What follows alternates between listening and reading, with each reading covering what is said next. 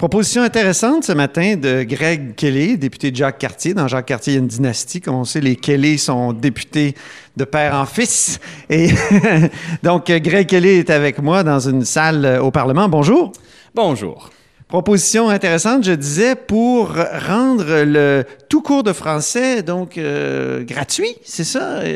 C'est exactement ça. Euh, je pense vraiment euh, d'un jeune étudiant qui vient de Toronto pour étudier ici, puis après quatre ans, après qu'ils ont terminé leur bac, il dit Je veux rester, mais mon français est vraiment limité.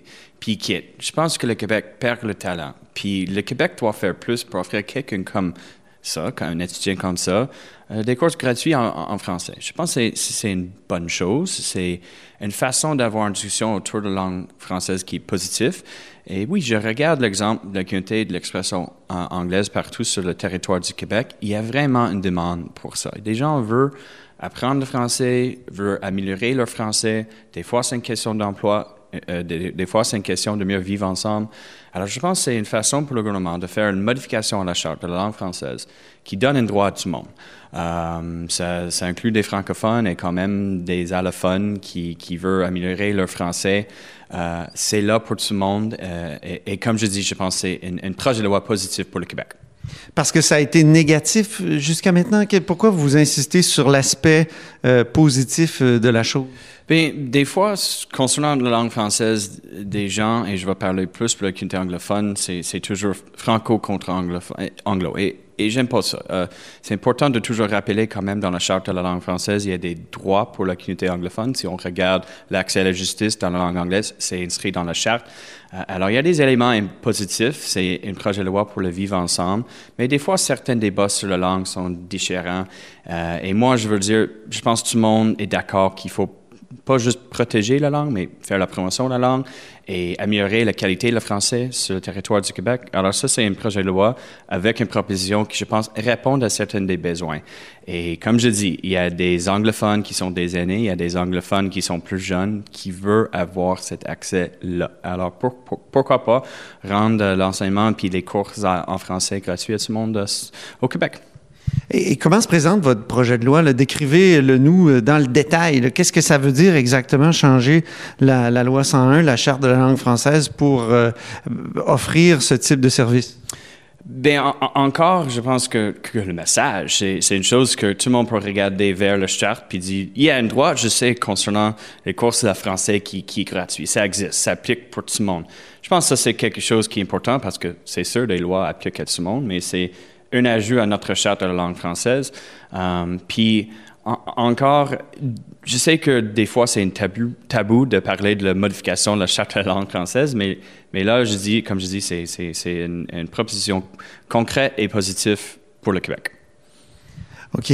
Alors, euh, dans, la, la, loi fait simplement dire c'est un droit. Ça devient un droit de, d'avoir des cours en français. C'est tout? Exactement. Puis il y a aussi une autre clause qui ça, dit que c'est le gouvernement qui va réglementer, décréter comment ça va marcher, comment le gouvernement va livrer le droit dans ce sens-là, que c'est pas un bar ouvert. On ne veut pas juste donner tout le monde l'argent pour aller chercher des cours. Non, ça doit être bien encadré dans une politique. Et je pense qu'un problème présentement au de notre gouvernement, les services et la formation et l'enseignement en français viennent des différents ministères. Il y a une petite formation qui existe à Emploi Québec. C'est sûr avec éducation, il y a une place là. Il y a les sommes dans l'immigration avec la francisation. Alors, c'est un petit peu partout et les gens disent, j'allais où exactement d'avoir une formation en français? Euh, et je pense que c'est important pour le gouvernement de regarder comment il peut centraliser ça dans la main d'un ministre. Euh, moi, je pense qu'il faut étudier la possibilité de peut-être donner ça à Emploi Québec, mais quand même, je reste ouvert à, voir peut-être c'est mieux de faire ça euh, avec le ministre de l'Éducation et le ministère de l'Éducation. Mais quand même, comme je dis, je pense que c'est un problème. Le moment qu'on a plusieurs ministères impliqués dans un dossier, des gens deviennent un peu partout dans leur démarche de trouver un service. Alors, simplifier le processus pour livrer un droit à tout le monde. J'ai remarqué tout à l'heure dans le couloir que Simon Jolin Barrette, le, ministère, le ministre euh, de l'Immigration et de la Francisation, est passé à côté de vous puis a dit Greg, on va travailler ensemble. Qu'est-ce qu'il voulait dire exactement? Ben, euh, je pense que M. Barrette euh, a juste laissé la porte ouverte. Quand même, le gouvernement a accepté la motion. Il accepte le principe, le projet de loi. Alors, je pense, je pense que c'est un bon départ pour tout le monde. Et peut-être on peut avoir des discussions ensemble pour voir comment on peut étouffer le projet de loi. Moi, j'ai hâte d'avoir le moment où on peut étudier le projet de loi ensemble. Puis j'espère que Québec solidaire et le Parti québécois veulent participer à une commission parlementaire là-dessus. Mais je pense que c'est quelque chose qu'on peut rapidement adopter si on regarde ça ensemble comme parlementaire parce que c'est une idée et le premier ministre a dit sans Scrum, il a, dit qu'il trouve c'est une bonne idée. Vous avez l'air comme libéral qui représente finalement les anglophones, de, de, jouer la carte de, de l'ouverture à la communauté francophone après finalement la défaite de Jean Talon. Est-ce qu'il y, y, a évidemment une stratégie politique euh, derrière cette proposition? Um, il n'y a aucun lien avec Jean Talon parce que j'ai discuté ça avec mes collègues au début de la session, au milieu de la session. Um, et, et c'est quelque chose que j'ai dit, c'est pas vraiment juste une stratégie politique, mais je pense que c'est une bonne façon d'avoir une discussion sur la langue française. Et c'est vrai que je viens d'une autre génération. Je viens de la génération où je suis un enfant de la loi 101. J'ai jamais, jamais vécu un moment dans la vie que j'ai habité dans une société où on n'a pas eu la charte de langue française. Et comme je dis, je regarde ça dans la langue qu'il y a des choses positives pour la communauté, il y a des droits pour notre communauté. Alors, il faut toujours rester ouvert à ça et peut-être on peut ajouter quelque chose. Comme je dis, un droit pour tout le monde, c'est pas une mauvaise chose. Alors, oui, c'est, c'est, je pense que c'est toujours important de construire les ponts en place, de faire des barrières. L'impression qu'on a, c'est que l'étudiant dont vous avez parlé tout à l'heure, euh, il peut vivre à Montréal en anglais, puis il peut se foutre du français complètement. Qu'est-ce, qu'est-ce qu'on pourrait faire pour qu'il soit comme obligé ou qu'il ait vraiment envie d'apprendre le français? Parce qu'actuellement, on s'entend, de plus en plus de gens à Montréal peuvent complètement vivre en anglais sans problème. Je pense que peut-être il y a certaines personnes qui peuvent, mais c'est vraiment limité. Si, si quelqu'un veut vraiment, vraiment vivre euh, à Montréal, au Québec, il faut maîtriser la langue française, selon moi. Là. Et ça, c'est juste une question. Euh, des gens sont tellement bilingues maintenant, quand même, sur le côté francophone à Montréal. Ça, c'est juste des chiffres qui démontrent ça. Mais je pense que les gens regardent ça. Pourquoi je suis comme uniquement unilingue? Je veux parler une autre langue. Je veux être capable d'exprimer en français, d'avoir un bon débat avec mes amis au bar sur les sujets importants. Alors, je pense qu'il y a vraiment une volonté, mais c'est des fois, c'est juste de donner un petit coup à ces gens-là, aller chercher des courses en français. Et maintenant que c'est gratuit, là, voici, là, c'est là pour vous. Alors, c'est un bon message pour des personnes comme ça. Et quand même pour certaines aînées qui n'ont jamais eu la chance d'apprendre le français dans leur vie, maintenant, il y a une possibilité. Vous venez de faire un point de presse avec Christine Saint-Pierre. Euh, j'ai posé la question sur euh, cette, volonté là, au NPD et au Bloc québécois à Ottawa de, faire en sorte que sur le territoire du Québec, il n'y aurait pas vraiment de loi sur les langues, officielles. Le principe qui dominerait, c'est les principes de la loi 101. Euh, ça a été proposé par Tom Mulcair dans le temps, ça a été proposé par le Bloc québécois, ils l'ont encore promis.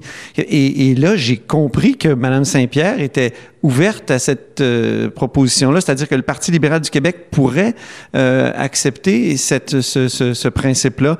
Euh, est-ce que c'est votre opinion aussi? Bien, il n'y a pas un projet de loi présentement, l'MPD ni le Bloc québécois devant le Parlement. Alors, avant de faire un commentaire, je veux laisser Mme Saint-Pierre de gérer le dossier. C'est elle qui est vraiment responsable.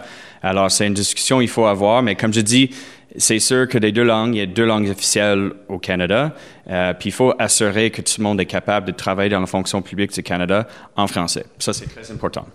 Quand Mme Lebel dit qu'il n'y a qu'une langue minoritaire officielle, je sais que ça vous a fâché. Ça, euh, comment vous, vous répliquez à cette euh, opinion-là de la ministre de la Justice et des Affaires intergouvernementales canadiennes? De, juste être très prudent parce que c'est sûr que la langue anglaise n'est pas menacée au Canada ni euh, au Québec, mais la vitalité de la communauté de l'expression anglaise, particulièrement dans la région, il y a des problématiques. Euh, Quelqu'un qui vient des îles de Madeleine ou quand même de Gaspésie sont tellement loin de Montréal et des institutions qui sont forts à Montréal, mais dans la région, c'est une autre question. Et depuis plusieurs années, le gouvernement fédéral, dans la loi, on a appuyé différents groupes communautaires euh, anglophones dans la région. Je pense d'un groupe comme CASA à New Carlisle.